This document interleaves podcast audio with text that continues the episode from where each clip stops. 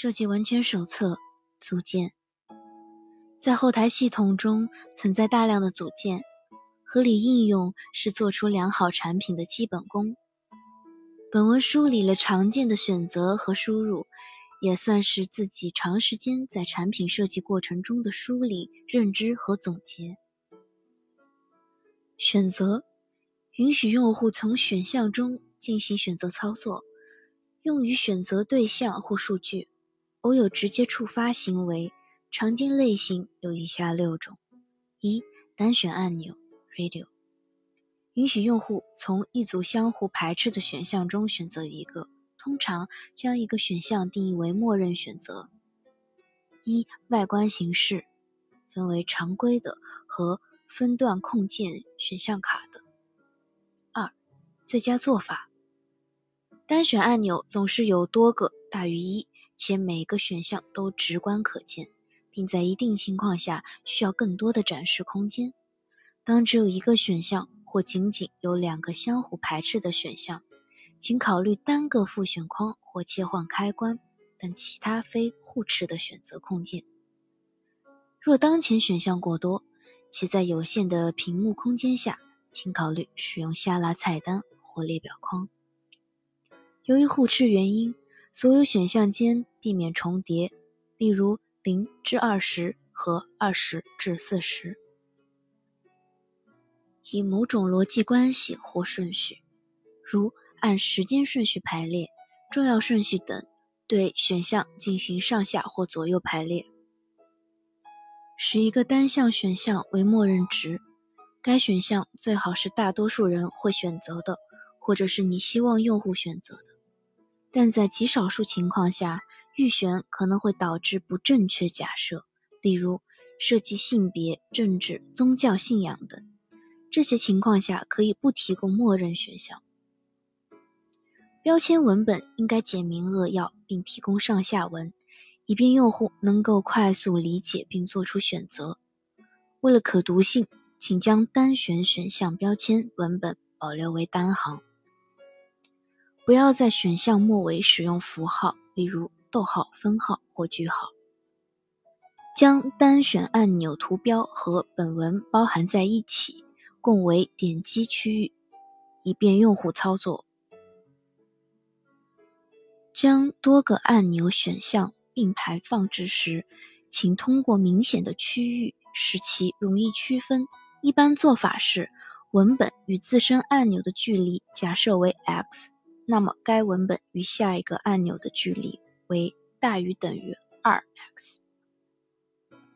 在用户与单选按钮交互时，请提供良好的视觉反馈，且按钮本身状态提供良好的功能性，默认悬停、选中和禁用。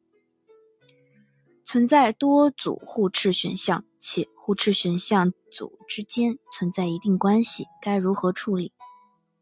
可以考虑将分段控件和长选单选按钮一起使用，因分段控件在视觉上占用更大的面积，且给人感觉在层级上更加滞前。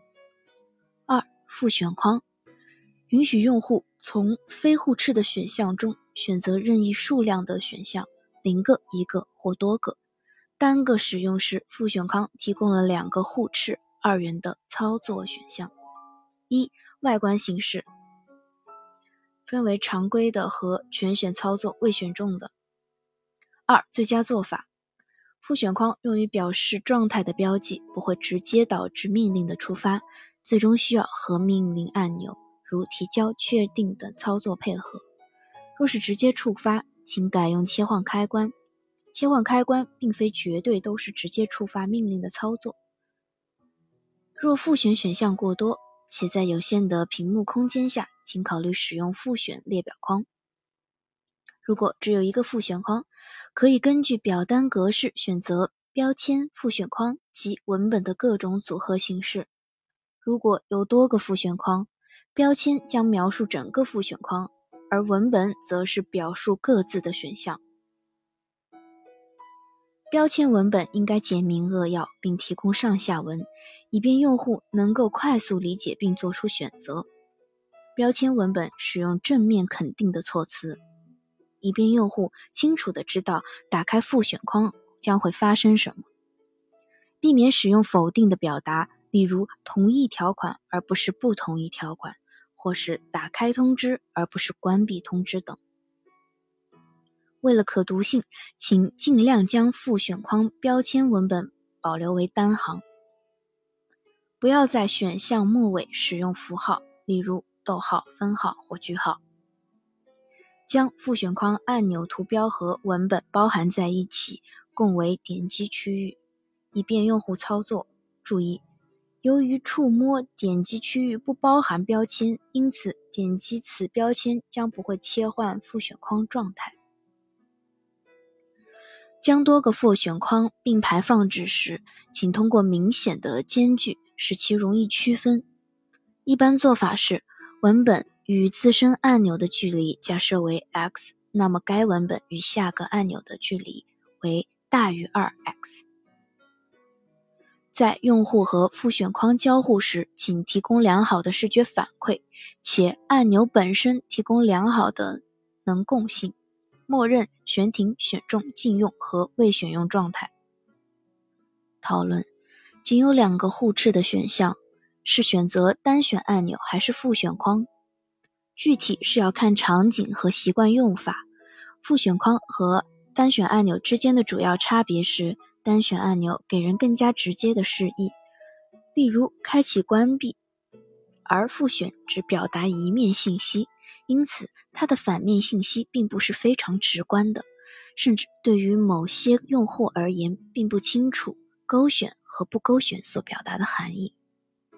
习惯用法是遵循互联网产品中的一些默认处理方式，例如注册中的同意条款就是使用复选框。三、图标按钮。图标按钮可以说是为了结合单选按钮、复选框及命令控件的变形形式，性质上存在互斥、单选和非互斥、多选的关系。一外框形式，文档编辑可以说是图标按钮使用的最佳案例，不仅满足多种操作的需求，且节省空间。排列方式也是图标按钮的常见用法。二最佳做法，在用户与图标按钮交互时，请提供良好的视觉反馈，且按钮本身状态提供良好的功能性，默认悬停、选中。和禁用，请确保图标的含义明确，并配合 Tips 给予帮助。四、切换开关 Switch，用于打开或关闭二元操作的切换选项。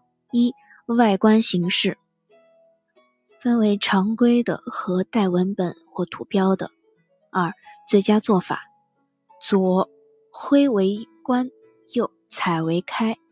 切换开关可包括文本或图标，例如开 on 和关 off 标签，但不建议标签过长。如果标签太长，请考虑使用其他互斥的选择控件。切换状态中，请使用微动画进行过渡，而不是生硬的呈现。在用户与切换开关交互时，请提供良好的视觉反馈，且。开切换开关本身提供良好的能共性，关闭、开启、禁用。讨论：切换开关在用户更改后立即触发命令执行，此说法并非绝对。在 B 端产品及某些重要情况下，触发开关操作依旧需要用户再次确定才会真正触发执行。五、列表构造器。或穿梭框，在同一页面上显示原列表和目的列表。通过使用按钮和拖拽，直观的在两栏之间移动元素，完成选择行为。一、外观形式常规的，带搜索的，在操作者对选项比较熟知的情况下，例如公司员工，搜索可以快速的查找相应的选项。二、最佳做法。穿梭框是一种复杂、较难认知的一种控件模式，且占用大量的屏幕空间。原选项较少的情况下，复选列表框则是一种更为简单的替代方案。但是如果原列表选项过多，又想让被选中的选项更容易被看到，穿梭框则是不错的选择。对于大量的可选项，从应用性角度考虑，可以按照选项常用程度、重要性、字母等进行排列，或提供搜索实时搜索，从而便于用户进行快速选择。列表提供全选和多选操作，以便用户能够在列表间移动大量选项，实时显示当前被选中列表原列表的数量。比及目的列表的数量。若列表框内容大于视窗高度，列表框的高度为 n 列表加二分之一列表。六、下拉菜单，触发操作点击或移动触点会出现一个非模态弹框，允许用户从集合中进行选择或执行相应的命令。下拉菜单将多种集合进行了封装，只有在用户需要的时候才显示出来，具有节省页面空间及简化当前页面优点等。以外观形式分为常规的、分类的、待搜索的、多选的、执行命令的，例如系统导航菜单表格操作等；级联的、树形的、操作的；上下文菜单，例如。常见的右键操作及文本选择命令，如剪切、复制和粘贴等。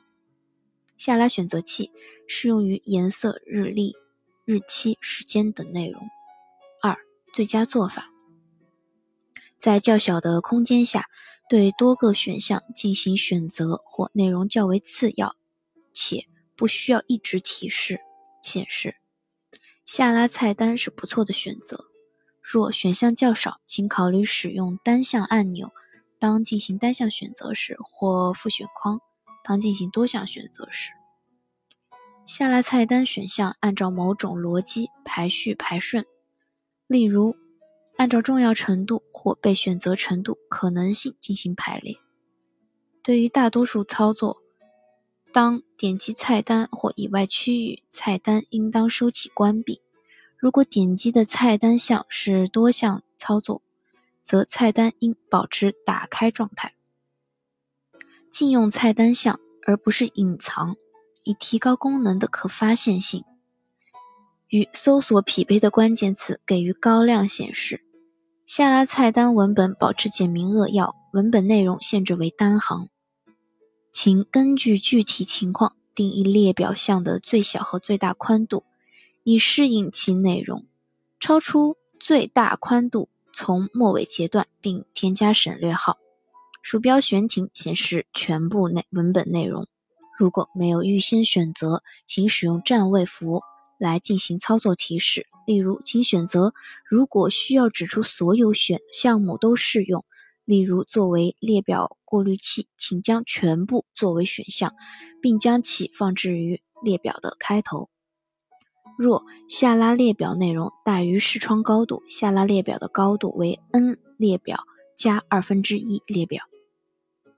若需要兼容 IE8，下拉框除了阴影效果，IE8 没有阴影，还要做一减二 px 的线框描边。上下文菜单的选项根据当前对象或情景进行配置。下拉选择器适用于颜色、日历、日期、时间等内容。若不可输入，请将整个区域作为触发区域。颜色下拉控件应该有允许用户输入的地方，这样用户就可以更加方便直观地输入品牌色或其他要求。对于自定义设置，可提供一部分色卡，这样对于不知如何下手。不知如何搭配颜色的人而言，提供了简单的选择。关于下拉搜索，下拉搜索有两种情况：下拉单选和下拉多选。在单选情况下，我们将搜索放在了原有的框体内。流程如下：用户输入关键字，实时匹配检索出选项，用户点击选项完成操作。但在多选的情况下，由于是多选操作，我们将搜索框放在下拉菜单内，这样就不影响原有框体承载选项的问题。但是该模式将控件及用户的交互行为复杂化了。同样，我们还需要考虑在该检索的关键词下会产生用户想要的多个结果吗？例如，添加公司员工，通过关键词的搜索基本是锁定单一人员，所以通过关键字来检索进行多选的概率较低，则可以采用如右图所示的方案。输入允许用户在应应用中输入信息。常见类型有以下三种：一、输入框，允许用户输入和编辑文本的区域；一、外观形式，单行文本框用于输入少量的文本；多行文本用于输入长字符串，多行文本区域显示；副文本允许使用附加的格式、内联图像、链接等文本输入。二、最佳做法：容错格式允许用户输入多种格式，并智能的处理，从而满足程序的数据要求。例如，电话输入允许用户输入空格和杠。系统后台自动清理数据，以满足格式要求，而不是报错提示。对于简短固定的单行输入，可采用结构化格式。通过潜在的限制，使输入的字符数量类型不易出错，并使用户能够直观地看到输入格式，例如银行卡号、身份证号、时间等信息。掩码对于重要的私人信息或数据，应该给予掩码保护，例如密码、电话及身份证等信息，可分为全部掩码及部分掩码。对于密码输入，可提供查看操作，以便用户确认。对于搜索操作的文本框，可提供清空快捷操作，从而方便用户快速更换关键词。标签起到了向用户指示所要输入的内容的作用。输入框的标签应使用名词或简洁的名词短语，放置在输入框的左边或上边。占位符不可替代标签，占位符会在用户输入字符后消失。占位符的功能是通过一个简短的提示来帮助用户输入数据。提示可以是示例值或对预期格式的简要描述。占位符的颜色使用较浅的色值，以免给人默认值的误导，帮助文字。用于提供更多的上下文背景或指导。常见的形式有：默认显示、键入显示、悬停或点击显示。必填是用户必须填写的内容，在标签末尾显示一个红色的星号，或者使用文本表达。如果整个表单都是必填，则无需标识。若输入区域设置了字符或字数限制，应给予一定的提示说明。当用户输入不规范的字符或超出字数限制时，应给予清除。例如，计数器在用户输入每个字符时动态更新。输入验证分为主动验证和被动验证两种。主动验证在用户输入的过程中就进行了验证。例如，只接受数字的输入框，在输入字符或特殊符号时会被主动清除，且给予提示说明，告知用户信息的输入要求或规则。被动验证在键出时或命令操作后才进行验证操作。对于错误提示，最好的方式是放在控件旁边进行提示。这样，用户可快速进行定位更正。对于错误文本提示，应该给予用户解决问题的方法和指导，而不是仅仅告诉用户发生了错误，例如密码错误，而是提示用户输入六位及以上字符，且文本在正确详细的情况下保持简短易读，且避免机器用语。上面最后一图是常见错误提示位置。用户与输入框交互时，请提供良好的视觉反馈，且输入框本身状态提供良好的能共性。常规的有默认键入和进入，验证状态的有提醒报错和成功。对于多行文本，可根据需求提供改变区域的操作，以显示更多内容，分为手动和自动两种。具体选择需要根据空间布局。内容要求进行选择，手动给予用户更大的自由度，自动则根据内容实际所需。拖拽控件只改变高度和高度宽度均可调整两种，在外观和功能上均有区别，请正确使用，切勿互用，以提供符合预期且认知的模式，且设定最大范围。输入框自动增长。根据输入内容进行高度变化，只可改变输入框高度，请设定最大高度。对于输入框，请设置合理的内边距，贴合边框的文本会导致视觉读取困难，且给人简陋之感。二、步进器微调器，以微小的浮动改变数值。步进器包括一个输入区域、增加和减少按钮。一、外观形式。二、最佳做法：步进器用于需要微调数值的情况，且输入值有大小范围的限制及字符限制要求。步进器默认始终包含一个值，默认值为一般用户普遍设置的，你希望用户选择的最佳值或较为安全的数值。允许通过点击增加、减少按钮，键入数字，使用键盘快捷键。上或下，页面上或下改变数值。为步进器设置最大和最小值，达到最大或最小值时，增加、减少按钮和上下键盘将被禁用。用户与步进器交互时，请提供良好的视觉反馈。增加或减少按钮给予默认悬停、选中和禁用状态。输入区域给予默认键入和报错状态。请设置输入区域的字符限制，一般为零到九和加减字符。若不允许赋值，那就只可输入零到九。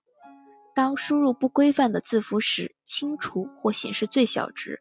输入的值超过最大值，则显示为最大值，并提示说明输入范围。三、滑块，从一个范围值中进行滑动选择的控件。通常有一条水平线，水平或垂直，可移动手柄和标签，由滑块标签、范围标签、值标签组成。一、外观形式：单滑块的选择单一的值，双滑块的用于选择值的范围。分段式的不允许选择任意值，默认贴靠分段的值。垂直和水平的，根据值的特点及页面情况进行合理的布局。图标、数值、文本的，带有输入框的，可输入文本字段，输入数据与滑块同步。二、最佳做法：当用户设置连续值，如音量或亮度，或一系列离散值，如屏幕分辨率设置时，可使用滑块。滑块是一种有界的选择或输入控件，其范围和选择数值的位置均得到了可视化的呈现。根据具体的使用场景，我们将滑块细分为单滑块单值、双滑块可选择范围、分段式滑块、非范围内的任意值和待输入的框滑块，和输入控件保持同步，以及相应的水平或垂直方向。对于书写及阅读习惯是从左向右的人群而言，值的范围一般为左小右大、上。大下小。如果不允许滑块选择任意值，请使用分段的步骤点。如果滑块可编辑，当鼠标悬停在手柄上时，手柄高亮显示并出现手型光标。允许用户使用拖拽和点击改变手柄的位置。在某些情况下，滑块直接充当命令控件，在用户选择时或选择后，操作结果及时生效。例如音量控件。当滑块上没有其实显示滑块值的地方时，请使用值标签显示滑块的当前值。组件的合理使用是设计师必备的基本功。所谓知其然，知其所以然。当面对问题时，方能游刃有余。